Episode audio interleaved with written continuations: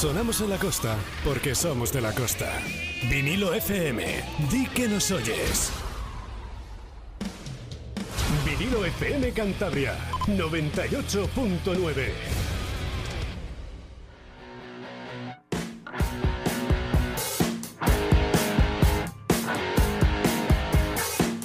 Acordes rotos con Alfonso Herreros. Muy buenas, ¿qué tal? Les habla Alfonso Herreros y aquí estamos un día más en Vinilo FM.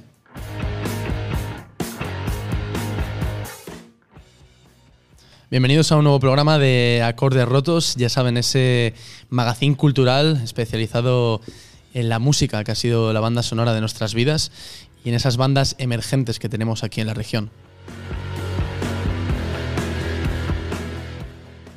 Hoy tenemos un día más aquí a nuestro periodista Héctor Mejía. Muy buenas, Héctor. Hola, muy buenas tardes. Vamos a hablar un poco más aquí de música en la 98.9. Como ya saben, nos gusta siempre arrancar con una curiosidad dentro del mundo de la música.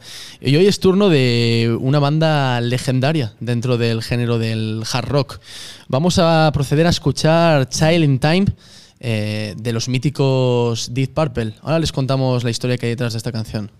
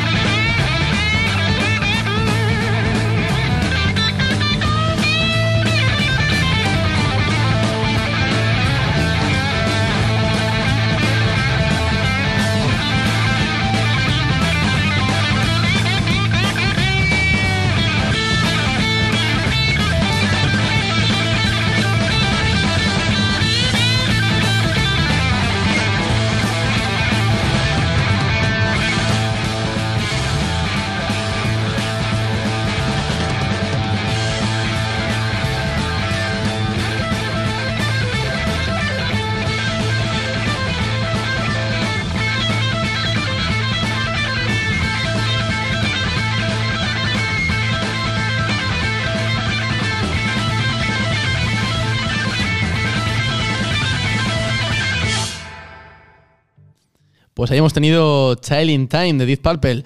Nos hemos visto obligados a, ir bajando ya la canción porque dura 10 minutos. Eh, algo ya casi inconcebible para un programa de radio. Y esta canción fue presentada en 1970 en el disco In Rock. ¿Qué te parece este temazo, Héctor? Sin duda, sin duda alguna, uno de los mejores temas de la banda. Es una, si se me permite decirlo, es una obra maestra. Y bueno, yo soy de los cuales ha sufrido mucho teniendo que cortar esta monstruosidad de canción, pero bueno, son 10 minutos, ¿eh? me, pasa, me ha pasado exactamente lo mismo. Eh, bueno, tenemos una canción eh, súper dramática y melancólica, pero con una potencia bestial. Y tiene una letra muy oscura y, muy bonita también. Y por supuesto destaca, entre muchas otras cosas, por la voz de, de Ian, que es una bestialidad. Sí, Ian Gillan. Una de las mejores eh, voces, de, voces del rock, sin duda, y es que de Purple en este momento de, su carrera particularmente, hablamos de años 70, el 72 con Machine Head eh, y este disco In Rocks, que es del 70, estaban con una formación prácticamente perfecta. El bajo era excelente, la batería era excelente, la voz era excelente, y bueno, ¿qué se puede decir de Richie Blackmore con ese solo increíblemente intenso ah, en la mitad de la canción, que la canción se divide en tres partes y en la mitad tenemos eh, a la banda volviéndose completamente loca, ¿no? Y bueno, Deep Purple no, no, ha tenido problema en admitir que la canción se inspiró en el riff de Bombay Calling del grupo It's a Beautiful Day, que no sé si conocías este dato. No, no, no. De hecho, em, ni siquiera he escuchado la canción. Pero bueno, yo creo que en los 70 era normal, ¿no? Podemos ver también bandas como Led Zeppelin y tal, que, que tomaban prestadas, que eran muy abiertos respecto a, las, a sus inspiraciones. Pero bueno, eh, yo creo que a este punto podemos decir que la mayoría de las veces mejoraban lo que tomaban prestado, ¿no? Ahora que mencionas Led Zeppelin, eh, luego al final de este programa, en esta sección tan que siempre hacemos para cerrar este, este magazine de los versus, justamente tenemos hoy preparado una canción de Deep Purple contra otra de Led Zeppelin, que los oyentes luego lo podrán escuchar. Ah, pues mira. Em, y es que Child in Time como, como lo que más llama la atención, además de, su estructura y la intensidad de su solo, es la voz, ¿no? Esos gritos que tú has mencionado. lo cual lo pone muy adelantada a su época, porque suena muy hard rock, muy heavy metal casi. De hecho, me atrevo a decir que esta canción posiblemente ha sido. Muchas bandas de metal han, han comido de esta canción, se han influenciado con esta canción. De hecho, yo creo que es una de las bandas que, dio paso a, a este género. Un dato curioso, esta canción, eh, Lars Ulrich, el baterista de Metallica, ha dicho eh, abiertamente que es una de sus canciones favoritas de todos los tiempos, que la escuchaba en el coche de, su padre y que le parecía una experiencia casi extracorpórea escucharla. Mira, no lo conocía eso, no lo conocía. Pues eh, hay algo curioso detrás de esta canción, muy curioso. pero no en esta versión de estudio. lo curioso está en el Made in Japan, un disco que recopila tres conciertos en directo de la banda, dos en Osaka y uno en Tokio, de 1972. Hoy aquí entre nuestra colección tenemos el, el Made in Europe, lo estamos ahora mismo aquí palpando, pero esto es eso, del Made in Japan. Y eh, hay una curiosidad muy interesante, llegando al minuto 10 de la canción en este directo, donde hay una leyenda urbana que dice que se escucha un disparo. No sé qué piensas tú de esto. Bueno, no sé, algún disparo he escuchado en mi vida y, ya juzgaré, a ver, a ver si sí suena un disparo.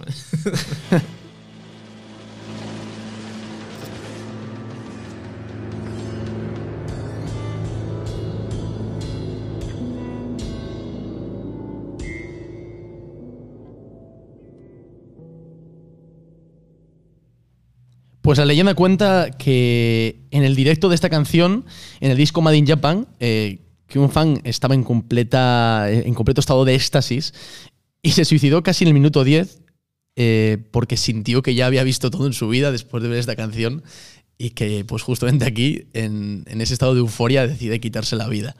Yo dudo de, la, de que esto sea real, pero es cierto que no se ha desmentido. Las autoridades japonesas en ningún momento desmintieron esto, pero dudo que haya un suicidio en directo y que el público no reaccione a ello, ni siquiera la banda, porque siguen tocando tan normal una leyenda urbana em, muy bastante conocida en, la, en esa época, ¿no? Además, bueno, hay que tomar en cuenta, el Internet no era algo que existiera, entonces em, era difícil asegurarse de esas cosas y claro, pasaban las cosas de, boca en boca y mucha gente sí que lo creía. Vamos a escuchar ahora, el, si te parece, el momento exacto donde se escucha el supuesto disparo.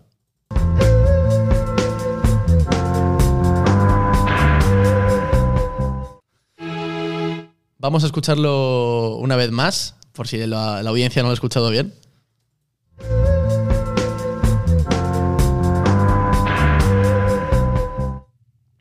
Pues ahí está ese sonido que tenemos ahí extraño. Sí que es raro el sonido, pero hay una teoría que es un poco más realista, que sostiene que John Lord, teclista de la banda, emitió el sonido accidentalmente. Se dice que pudo romperse una pieza de su órgano Hammond y que por eso se emite ese sonido tan extraño, que es una teoría que tiene bastante más peso que, la leyenda esta urbana. Sí, a ver, a ver, personalmente no me suena mucho a un disparo, sí que es un sonido extraño, pero bueno, yo creo que las bandas en esta época trataban justamente eso, ¿no? De tener contundencia, de... Yo incluso dudaría que fuese un accidente, porque queda relativamente bien con la canción en cuanto a intensidad. Yo creo que probablemente eh, John Lord, el, tecladista, pudo haber tratado de emitir ese sonido con, su sintetizador Hammond de alguna, em, de alguna manera. Y es curioso porque eh, hay algo que siguió alimentando esta leyenda urbana, y es que la banda dejó durante un tiempo de tocar esta canción en directo. Y mucha gente pensaba que era porque, como alguien se había suicidado supuestamente con esta canción, pensaron que por eso la quitaron del repertorio. Y realmente fue porque el vocalista, con el paso de los años, en la voz pues se fue desgastando un poco y no conseguía llegar también a esos agudos y le resultaba muy arriesgado de tocarla en directo porque es una canción con una gran complejidad eh, bucal. Muy exigente, definitivamente muy exigente. Sí, sí, sí. No, cualquier cantante no, no podría llegar a, esas notas. Es una barbaridad. Pero es muy gracioso porque mucha gente se pensó que era porque, porque igual eh, incitaba al suicidio la canción, que a pesar de ser melancólica y oscura, no creo que lo sea tanto como para quitarse uno la vida. Sí, con letras relacionadas con la guerra de Vietnam y tal, ¿no? A sí. ver, es cierto que los japoneses tienen una forma de ser bastante particular, pero no creo que es extremo. pues eh, aquí han tenido la, historia de, esta canción tan, tan peculiar de, de, esta banda legendaria de Deep Purple que como les hemos contado al final del programa volveremos a mencionarla porque será una de las bandas protagonistas de, de esa sección con la que interactuamos con ustedes, con la audiencia, donde tienen que elegir qué canción es, su preferida. Vamos a retomar una sección que teníamos un poco abandonada, ¿no, Héctor? Sí, la verdad es una de mis favoritas. Siempre me encanta hablar de, este tema. Solo eh, le hemos utilizado esta, esta sección en el primer programa, que yo me divertí mucho haciéndolo. Y vamos a volver a, a, retomar esta sección de los One Hit Wonders. Ya saben, esas bandas que lanzaron un super éxito mundial pero que se quedaron ahí, que no consiguieron volver a, emular, a volver a hacer este, este éxito. Hoy es el turno de The Verb. Vamos a escuchar su canción más famosa. Ahora les contamos por qué se quedó ahí, por qué fue un One Hit Wonder.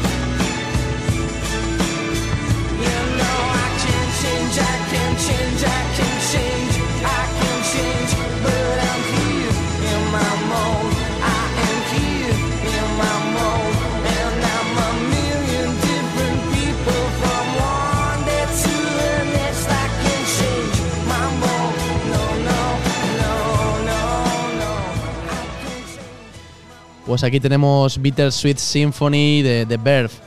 Es una de las canciones más populares de los años 90, incluso de las más populares de la música contemporánea.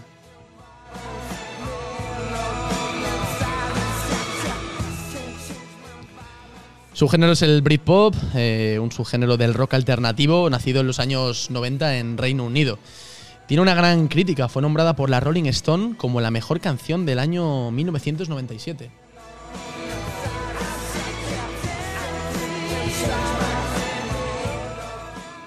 Además es una de las canciones que más define este género, el Britpop, y, de las más populares también. Pero la banda, sin embargo, nació cuando este género estaba un poco ya en declive, que tenía bandas eh, mitiquísimas como Blur o Oasis.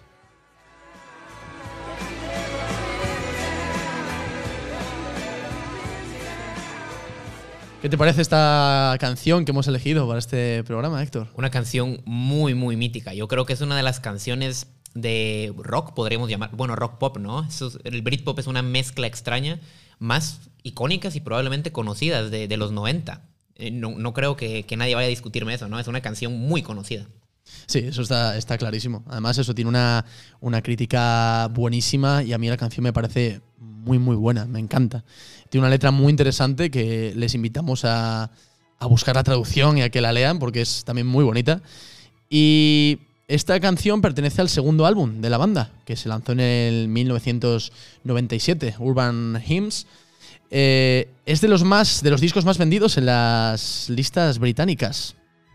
Sí, sí, definitivamente. Es muy interesante, ¿no? Como nosotros hablamos de, esta canción como un One Hit Wonder, pero si le preguntas a un británico, probablemente se ría en tu cara. Porque, como tú vienes de decir, es un disco que ha vendido muy bien y hablando de crítica, se les tiene en muy, muy alta estima. Con grandes del Britpop, como bien has dicho, Oasis, eh, Blur, que eran como los que estaban siempre compitiendo por el primer lugar, los mejores del Britpop. Después tenemos bandas como Pulp o, o, eh, The Verb, que estaban un poco más en segundo plano, probablemente por llegar un poco tarde a la fiesta, ¿no? Eh, he de decir que, bueno, para nosotros, para la gente de, de estos países, pues es un One Hit Wonder sin duda, pero en, como tú bien has dicho, en Inglaterra, de hecho, el primer álbum ya que no estaba esta canción, en el primer álbum vendió bastante bien. Entonces, allí no creo que se les considere como un grupo One Hit Wonder del todo. Nah, definitivamente no. Definitivamente no. Pero es innegable que, que su canción insignia, una es probablemente su mejor canción, si no es que una de sus mejores canciones, es Bittersweet Symphony.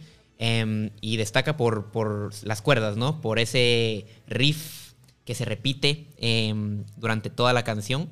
eh, como melancólico, muy clásico, que una vez más recuerda a bandas como Oasis, que ya había usado este tipo de instrumentación en canciones como Whatever, como... De hecho, lo hemos comentado antes fuera de los micrófonos, que, que se parece mucho al, al estilo que usaba Oasis en, de cuerda en, en Whatever. Y el, el título creo que le va perfecto, porque es verdad que es una canción muy agridulce, porque tiene un toque melancólico, pero al mismo tiempo te puede poner feliz. Es, es como una coctelera de, de sentimientos encontrados, ¿no? Y tenemos una canción que critica un poco a la rutina, eh, al materialismo, al dinero. De hecho, hay una frase que me encanta en la canción que dice, eres un esclavo del dinero, entonces mueres. Sí, sí, sí. Súper contundente. Claro, un, poco sarcástica, ¿no? Bueno, un poco fatalista. Pasas tu vida eh, trabajando, dinero, y luego, pues al final, el final es el mismo para todos, ¿no? Y yo creo que esta, esta personalidad, este mensaje de la canción también está muy bien representado en el vídeo, en el cual eh, eh, ha sido muy premiado, se ha hablado mucho de él, en el que presenta al cantante am, caminando en una calle del, del este de Londres, am, en línea recta, inamovible, a pesar de todo el caos y todos los problemas que se va encontrando en el camino, él siempre sigue caminando en línea recta, viendo directo hacia la cámara la mayor parte del vídeo. Am, como bien he dicho, em, no se perturba por ninguno de los problemas que no están en su control. Sí, el vídeo es súper sencillo, pero me parece sublime. Tenemos ahí a Richard Ashcroft eh, ignorando todo lo que pasa a su alrededor. Y he de contar un pequeño detalle, que en YouTube se puede encontrar una primera versión del videoclip donde unos hombres eh, golpean a, este, a este vocalista y él se levanta como si nada con la cara ensangrentada y sigue caminando. O sea, que no le importa nada de lo que sucede en su rutina. Sí, sí, genial, muy genial, pero bueno, tú pensarías, bueno, somos una banda inglesa, estamos al final del Britpop, aún así logramos sacar un álbum muy, muy conocido, muy exitoso en Reino Unido, a la crítica nos ama em, y tenemos una de las canciones más famosas, más exitosas de los 90, nada podría ir mal, ¿verdad? Pero bueno, digamos que sí que fueron malas cosas, eh, ni siquiera en, el, en los éxitos que no fueron después, sino en esta misma canción em, ya hay muchos problemas detrás. Sí, y aquí es cuando viene un pequeño rifirrafe con los Rolling Stones, ya que según su manager, la canción Last Time, que la escucharemos después, tenía cierto parecido, que en mi opinión no es precisamente evidente. Pero a ver, sí que, sí que la banda había aclarado con, con los Stones, ¿no? Bueno, más bien con los managers de los Stones, que iban a utilizar una melodía que había sonado ni siquiera en la canción, sino que una banda sinfónica había hecho en base a la canción, que iba a utilizar esa- ese fragmento. Eh, supuestamente los Stones habían dado el visto bueno, todo estaba bien, pero luego ya no estuvo muy bien, empezaron a haber problemas ahí. Y ahí es cuando el manager de los Stones eh, demandó a The Verb exigiendo el 100% de los ingresos que generara esta canción. Sí, sí, según, eh, según Richard, empezó siendo el 50, pero al ver em, que, que la canción estaba teniendo mucho éxito, Ashcroft asegura que automáticamente de la nada eh, el, manager, y los abogados empezaron a pedir el 100% de las regalías, amenazándolos con que si no aceptaban el 100% iban a tener que quitar las canciones de, todas las radios, de, de todas las eh, ventas de discos y, y que vamos, que no tenían opción, prácticamente los amenazó. Y em, lamentablemente, pues, bueno, depende de quién le preguntes, lamentablemente así fue por mucho, mucho tiempo. Am, obviamente, em, Richard em, Ashcroft no estuvo contento con esto. De hecho, expresó que estaba muy decepcionado. Siempre dijo abiertamente que él no aceptaba que hubieran utilizado más de, más de lo que ya se había acordado previamente. Y de hecho, en una entrevista dijo que em, Bittersweet Symphony, la canción de The Verb, era la mejor canción que los Rolling Stones habían hecho en los últimos 20 años. Lo cual causó, em, obviamente, causó que los Stones alguna vez contestaran, eh, acusando a The Verb a no poder imitar el éxito que tuvieron ya con esta canción. Y bueno, em, también hay que mencionar que, la, que el manager de los Stones, que ahora tenía el 100% de la propiedad de Bittersweet Symphony, eh, se prestó para que se utilizara en algunos comerciales, ¿no? Sí, eh, de hecho hasta incluso en España tuvimos algún comercial con esta canción. De hecho mucha gente le sonará por eso. Eh, pero debe ser una impotencia que tu canción más exitosa y una canción de la que pues, este vocalista estaba súper orgulloso de haber compuesto, que te arrebaten las ganancias, que imagínate lo que habrá generado esta canción de dinero. Muchísimo dinero. Y lo peor, y ni siquiera es la- las ganancias que has perdido, sino que encima el tipo era una persona muy... Él siempre dijo que no quería que ninguna de sus canciones fuera utilizada en un anuncio. Sí. Porque, claro, él era muy anti- antimaterialismo. Sí. Em, en la propia letra de la canción lo podemos ver. E irónicamente, una canción acerca de no ser materialista terminó utilizándose en mucha publicidad. Es que es muy, es muy gracioso que la canción critique el dinero y, y lo que está haciendo con esos anuncios es generar un montón de dinero. Hombre, para nosotros es gracioso, pero Richard, Richard Ashcroft muchas veces dijo que, que valga, bueno, que le ha dejado un sabor amargo, ¿no? tener Sí, que, nunca mejor dicho. Sí, sí, tener que escucharlo, tener que escuchar eh, la canción que él ha compuesto, que, que- a la cual le tiene mucho cariño y a la cual encima no ganó ninguna regalía, utilizarla en, en comerciales publicitarios. Encima es que hay muchos grupos que, que viven solamente de una canción. Eh, cuando lanzas un super éxito mundial, puedes estar toda tu vida viviendo de una canción prácticamente, porque al mes vas a seguir ingresando algo de dinero, de ingresos pasivos. Entonces, pues debe ser una impotencia. Pero finalmente esta historia tiene más o menos un final feliz. En 2019 los Rolling Stones eh, cedieron los derechos a Ashcroft de nuevo, lo que él pues le resultó un, un detalle bastante agradable. Y bueno, más vale tarde que nunca, ¿no? Eso es. Pues vamos, para ver qué opinan ustedes, vamos a escuchar la supuesta canción de la que hicieron este plagio. Vamos a escuchar Last Time de los Rolling Stones, a ver qué le parece a ustedes.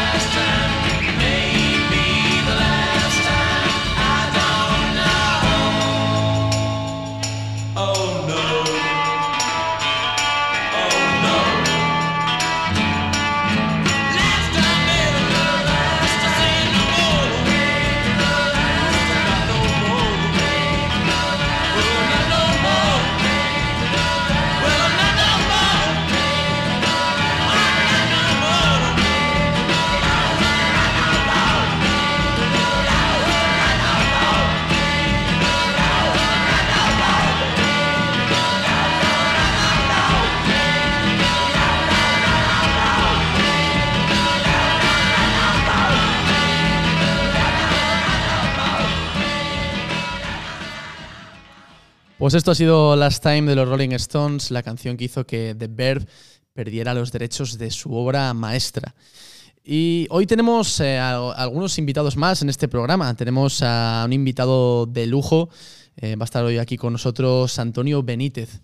Es eh, un compañero que también se dedica al periodismo musical en la revista La Sexta Cuerda, una revista que maravillosa, que habla de crónicas de conciertos y tiene una línea muy similar a la nuestra, solo que lo de ellos es pues escrito, pero también habla de rock. Además, tiene un canal de YouTube maravilloso donde comenta discos y también da unos cursos de historia en la sexta cuerda. Así que hoy les vamos a presentar aquí a Antonio Benítez, que ya está aquí con nosotros. Muy buenas, Antonio. Hola, muy buenas. Muchas gracias por, por darme la oportunidad de estar aquí con vosotros.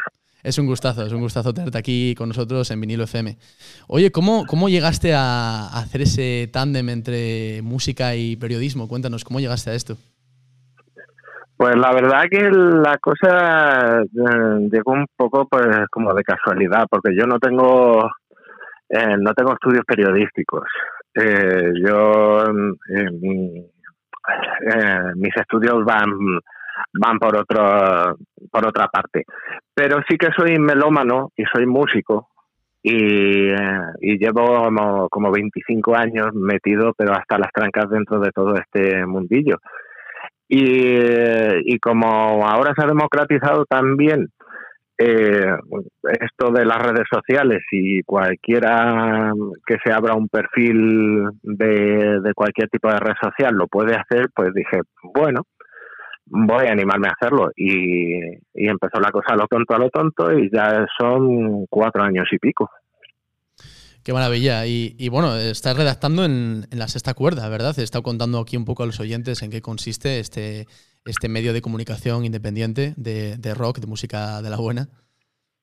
Sí, sí. Pues eh, yo empecé eh, con mi marca personal, que es disco de ayer y de hoy, como bien has dicho, pero luego, pues, eh, a pues como has dicho, a lo tonto comenzaron a contactar conmigo gente y, y uno de ellos fueron la sexta cuerda, que fue justo de la sexta cuerda, y me ofreció colaborar con ellos. Y igualmente, pues una cosa lleva a la otra y lo que me fue hacer reseñas para ellos, pues también acabó siendo crónicas de conciertos y un montón de entrevistas también online a montones de grupos. Oye, no puedo evitar a una persona tan melómana como yo, no puedo evitar preguntarte cuáles dirías así que son los discos que más han marcado tu vida. Pues los discos que más han marcado mi vida, hombre, eh, Sé que habrá muchos, sé que habrá muchos, pero bueno, hacer un top 5 ahí de, de los 5 que dices, me los llevo a una isla desierta sí o sí. Sí, hombre, a ver, digo, el, el tema de, de los discos que han marcado la vida de uno siempre es el momento en el que te pilla cuando lo escuchas por primera vez. No significa que sean los mejores, ni significa que sean los más históricos, pero son los que te vuelan la cabeza en un momento dado eh, y, eh, y ya está. Y luego a lo mejor pasan los años y no lo vuelves a escuchar, pero en su momento te voló la cabeza. Y bueno, yo qué sé, por no liarme mucho. Eh, uno de los más importantes para mí fue San Francisco Express de Los Suaves, año 1997, en mayo de 1997, para ser más exacto, ha cumplido 25 años hace bien poquito. Eh, pues otro podría ser el Led Zeppelin 1, eh, otro eh, We Are Motorhead de los Motorhead, año 2000, ese sí me acuerdo del año. Eh, y pues algún otro que me haya marcado. Mm, el Violator de, de Patch Mode año 1990 o pues también pues qué podríamos decir pues el cabrón de la cabra mecánica año 1999 Pues, muy buenas selecciones aquí. Bueno, el, el Led Zeppelin 1 nos has dado donde nos duele, aquí nos encanta también. Y Depeche Mode también nos gusta muchísimo. Así que me han gustado mucho tus, tus selecciones, la verdad. ¿Y hay algún concierto? eh, supongo que habrás visto un montón. Pero hay alguno que no te Ujú. puedas quitar de la cabeza que digas, este concierto fue increíble poder verle. Sí, sí, sí, sí, claro, claro. Yo sobre todo, ha, ha habido muchos, ha habido muchos, pero, pero sobre todo uno de los que de los más bestias y me pilló ya crecidito eh, fue fueron ACDC en el Palacio de los Deportes en eh, sobre el año 2009, una cosa así, la gira de Black Eyes. Yo soy un fan de, de ACDC o ACDC a tope eh, y no los había podido ver en, en su día. Y, y a mí ya me gustaban, pero me, me gustaban y me gustaban mucho. Pero poder verlos en directo allí in situ, en pista, en lo que ahora se llama el Within Center, y eh, fue una hostia que fue amor a primera vista. Eso, ese sería el primer concierto, que te diría que, que más que más me ha marcado. Siempre todo el mundo dice que tienen un, un directo potentísimo. Yo no he tenido la suerte de comprobarlo todavía, Buah. todavía, pero una pena no poder ver a Malcolm Young, eh, que fue mi miembro favorito de ACDC de toda la vida. Pero bueno, me tendré que conformar. No, hombre, claro, vamos a ver, todavía se puede ver, aunque esté el sobrino, este, o tal, pero vamos, que seguro, ahora mismo, no sé si andarán girando, pero seguro que, que lo que ofrecen ahora es de calidad. Sí, Pero sí, sí. yo, yo vamos, yo se lo, se lo recomiendo a todo el mundo. Yo, vamos, eh, fue ya poner a los ACDC en, en el Olimpo. Oye, ¿y a qué artistas has entrevistado? ¿A quién has tenido la- ¿Con quién has tenido la suerte de, de charlar en, este, en esta aventura de ser redactor de La Sexta Cuerda? Pues la verdad que con mucha gente. He estado, ahora mismo lo tengo un poquito en stand-by, digo, porque no me da la vida para tanto. Eh, pero he estado un año y medio frenético y he hecho más de 200 entrevistas que he llevado la cuenta. Y, y, eh, y la verdad que mm, eh, si hablamos de los, de los conocidos, me he dado el gustazo de poder charlar con gente a la que admiraba mucho. Con Alberto Cerijo de Los Suaves un par de veces, a Rafa Vegas de Los Bajistas de Rosendo, y bueno, y de Gran Jefe y de Tranquilitos y de, y de otros grupos más, a Antonio Bernardini de Sober, a Aitor Velázquez de, de Hora Zurú, eh, Germán de Skunk DF y ahora en Barsine, eh, pues eh, Frank P., eh, el rapero de Torrejón, el Chollín, eh, no sé, eh, Qué Mucha maravilla. gente lo- Sí, qué maravilla. Además, estás dando, Mucha gente. estás dando, me han contado tus compañeros, me han chivado, que estás también dando clases de historia en este curso que han hecho de la Sexta Cuerda, ¿verdad? De periodismo Sí. musical. Sí, sí, eso fue otra cosa que también surgió, pues, eh, como una invención de mis compañeros de la sexta cuerda de, de intentar inculcar a la gente que le interese el periodismo musical. Y, eh, y, y claro, y me ofrecieron la oportunidad de, de hablar pues de la historia de la música.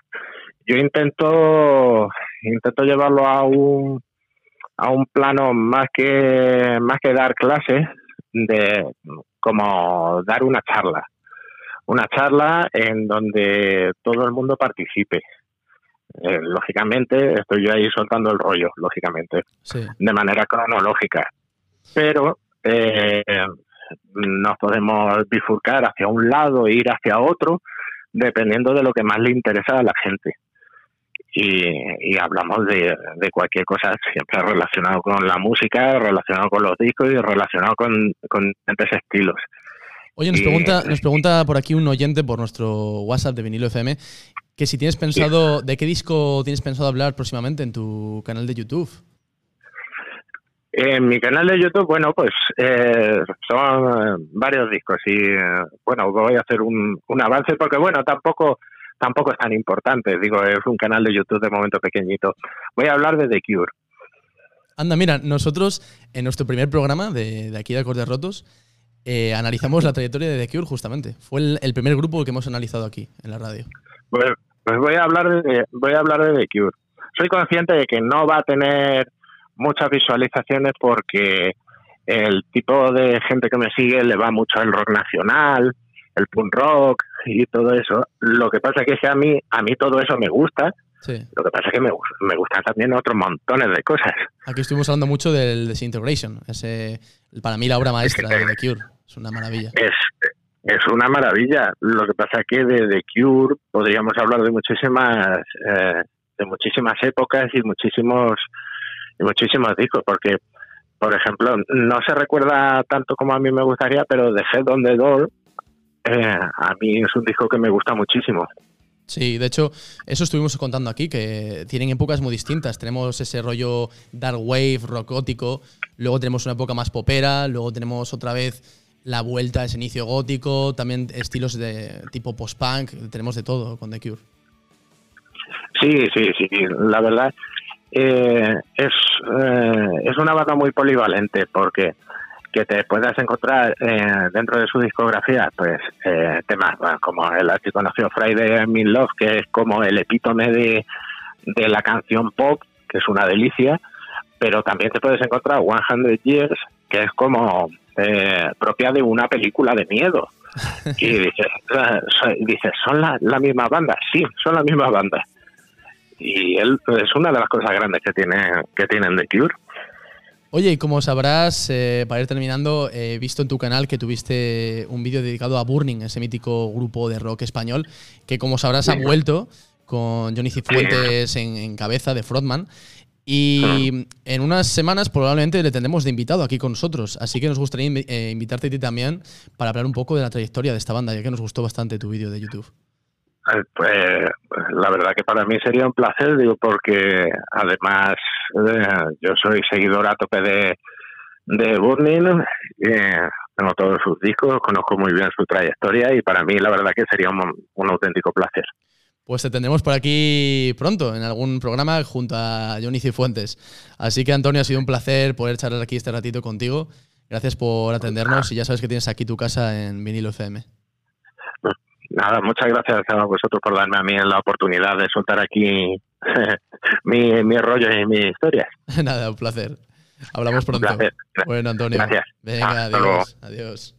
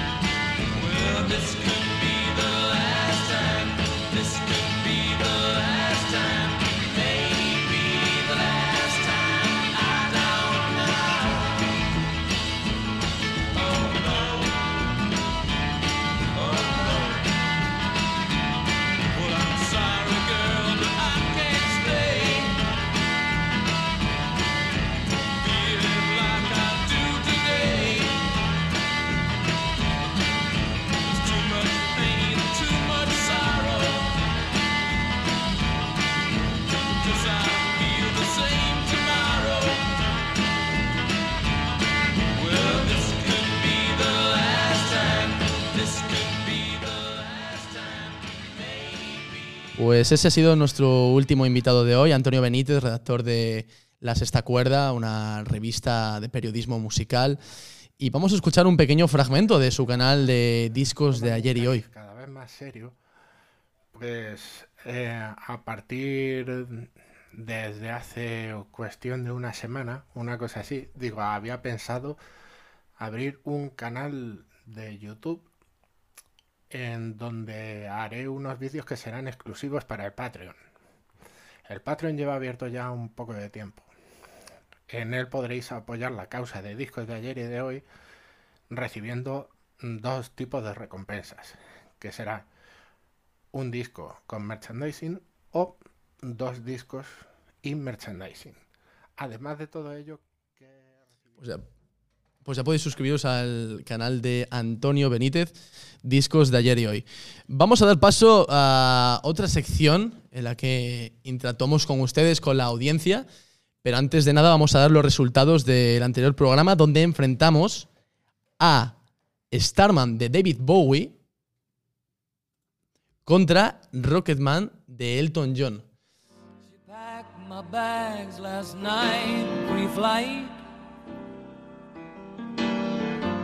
Zero hour, 9 a.m. And I'm gonna be. Pues ahora daremos el ganador entre Rocketman, que es la canción que acabamos de escuchar, contra Starman de David Bowie.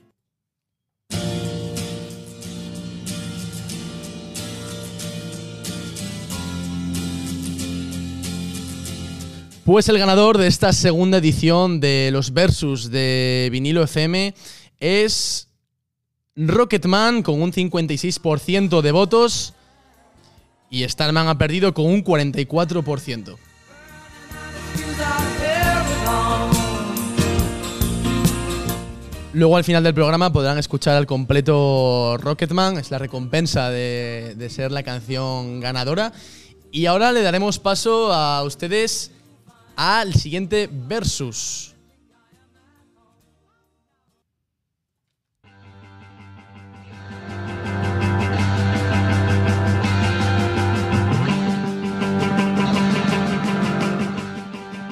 Pues para esta edición, como les dijimos al principio del programa, volverá a ser protagonista Deep Purple una vez más, ya que enfrentaremos su mitiquísima canción Highway Star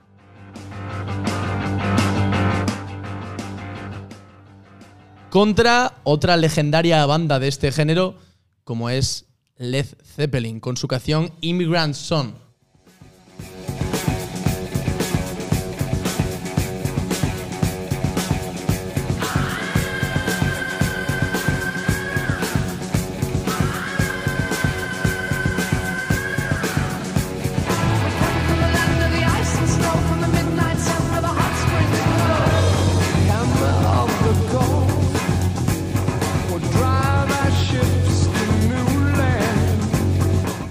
Pues ya saben, tienen una semana para elegir el ganador de esta edición. Vaya dos temazos hemos escogido, Héctor. Sí, sí, sí, temas buenísimos que bueno, lo que las unen un poco es que en la cultura popular, en las series, en las pelis, se utiliza mucho cuando las personas conducen, ¿no? Ya sea eh, una moto, eh, un coche, de una manera un poco eh, rebelde, podemos decir. Las canciones tienen muchísima energía. Tenemos Highway Star del, del disco Machine Head. Si no me falla la memoria, es, la, es una de las primeras del disco. Eh, muchos consideran una de las mejores canciones de Deep Purple, eh, muy, con mucha energía. Luego tenemos Immigrant Song, una de las muchísimas, y digo muchísimas canciones excelentes, eh, de las mejores de la historia de, Led Zeppelin, el cual está en Led Zeppelin 3. Em, ambas caracterizadas, como bien he dicho, por esa energía. Eh, oye, Héctor, mójate. Te voy a poner en un compromiso. Mójate aquí delante de nuestra audiencia, aquí en directo. ¿Tú con qué canción? Esto nunca te lo había preguntado en ningún otro programa, pero te va a poner en el compromiso, en el aprieto. ¿Tú con qué canción te quedarías de estas dos? Espero que esto no os sirva para sondear ni influir la audiencia. Sí, es sí. una opinión completamente personal, pero me apetece escuchar la opinión de Héctor. ¿Con hombre, cuál te quedas? Hombre, de verdad que no me lo esperaba, porque es eso, ¿no? Yo no, yo no quiero influir en la audiencia, así que to- toda la gente que me esté escuchando, por favor, no, no tomen en cuenta esto, pero para mí, yo lo tengo claro. Em, ambas canciones son muy buenas, pero para mí Highway Star está en otro nivel. A mí, Highway Star para mí es una de las mejores canciones de la historia del hard rock, no solo de Deep Purple. Tengo que decir que, con dos solos, uno de, uno de teclado de John Lord, increíble, otro de guitarra de Richie Blackmore, que es uno de los mejores de la banda, eh, con una energía genial, con pequeños fills de batería de, Ian Pace. Para mí Highway Star es Deep Purple en su mejor momento, en su mejor forma. En pocas canciones pueden hacerle la competencia como la mejor canción de Deep Purple. Eh, e Immigrant Song también me gusta mucho. Eh, sin embargo, no es de mis favoritas de Zeppelin. Eh, fal- me falta un solo de guitarra ahí. Pero he de admitir que igual es más icónica, ¿no? que Highway Star. Sí, eh, de hecho es posible que la gente prefiera Immigrant Song porque es súper icónica, escuchas esa intro y ya la tienes en la cabeza que no te la puedes sacar. Ya la veremos, ya la veremos. la Ya verdad. veremos los resultados. Que sepáis que ya tenéis en Instagram la encuesta que podéis votar. O si no, podéis enviaros, enviarnos vuestro audio de WhatsApp al 656 43 10 20. El WhatsApp oficial de Vinilo FM. Os lo repito, 656 43 10 20. Podéis elegir entre Highway Star o Immigrant Song. Si es más, os, os es más cómodo, podéis por Instagram. Ahora vamos a hacer, antes de terminar el programa y de poneros Rocketman, que fue la canción ganadora, vamos a hacer un pequeño repaso de actualidad. Y es que Status Quo y Alan Parsons Project serán los cabezas de cartel en el BBK Music Legend Fest, que se celebrará los días 24 y 25 de junio en Bilbao.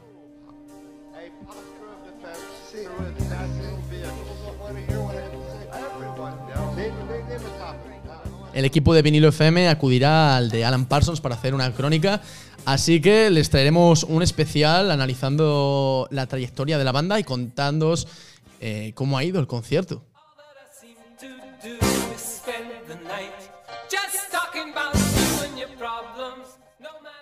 Y en Cantabria hace ya algunos días se han encontrado 38.000 discos que pertenecían al fallecido Federico Yata Carrera, locutor de radio de aquí de la región.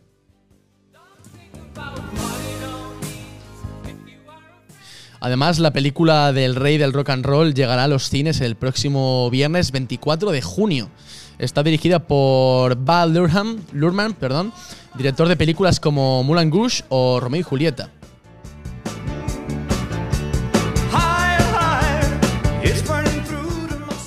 Elvis estará interpretado por Austin Butler, así que ya podrán ver la película en Cinesa o en Ocine, en Santander.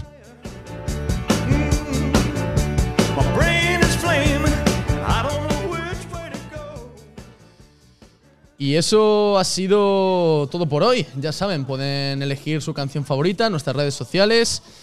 Como les dijimos antes con Antonio, eh, la mítica banda Burning eh, está tocando justamente ahora, hoy miércoles, en el Jardín Botánico Alfonso XIII, junto a los enemigos. En próximos programas tendremos aquí a Johnny Cifuentes para que nos cuente un poco de este regreso de esta mítica banda. Les ha hablado Alfonso Herreros, esto ha sido Acordes Rotos. Y ya saben, escuchen aquí eh, Vinilo FM en la 98.9. Nos vemos la semana que viene, como todos los miércoles, de 8 a 9 de la tarde.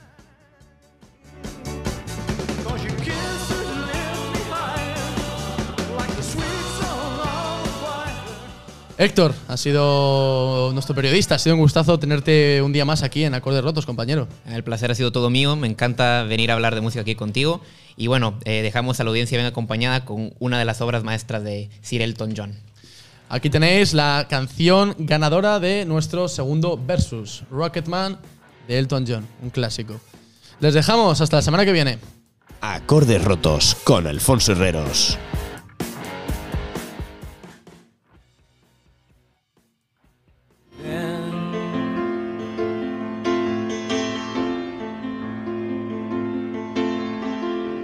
I miss the earth so much. I miss my wife. Lonely out in space. On such a timeless flight.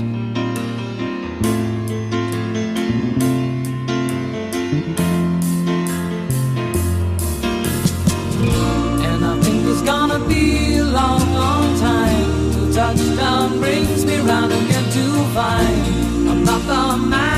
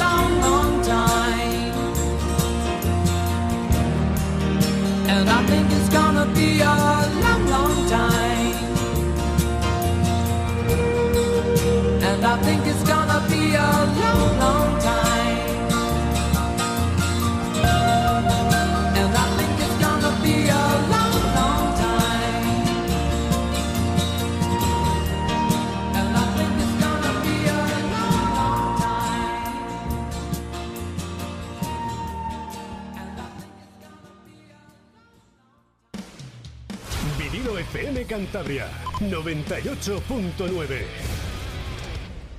Sonamos en la costa porque somos de la costa. Vinilo FM, di que nos oyes.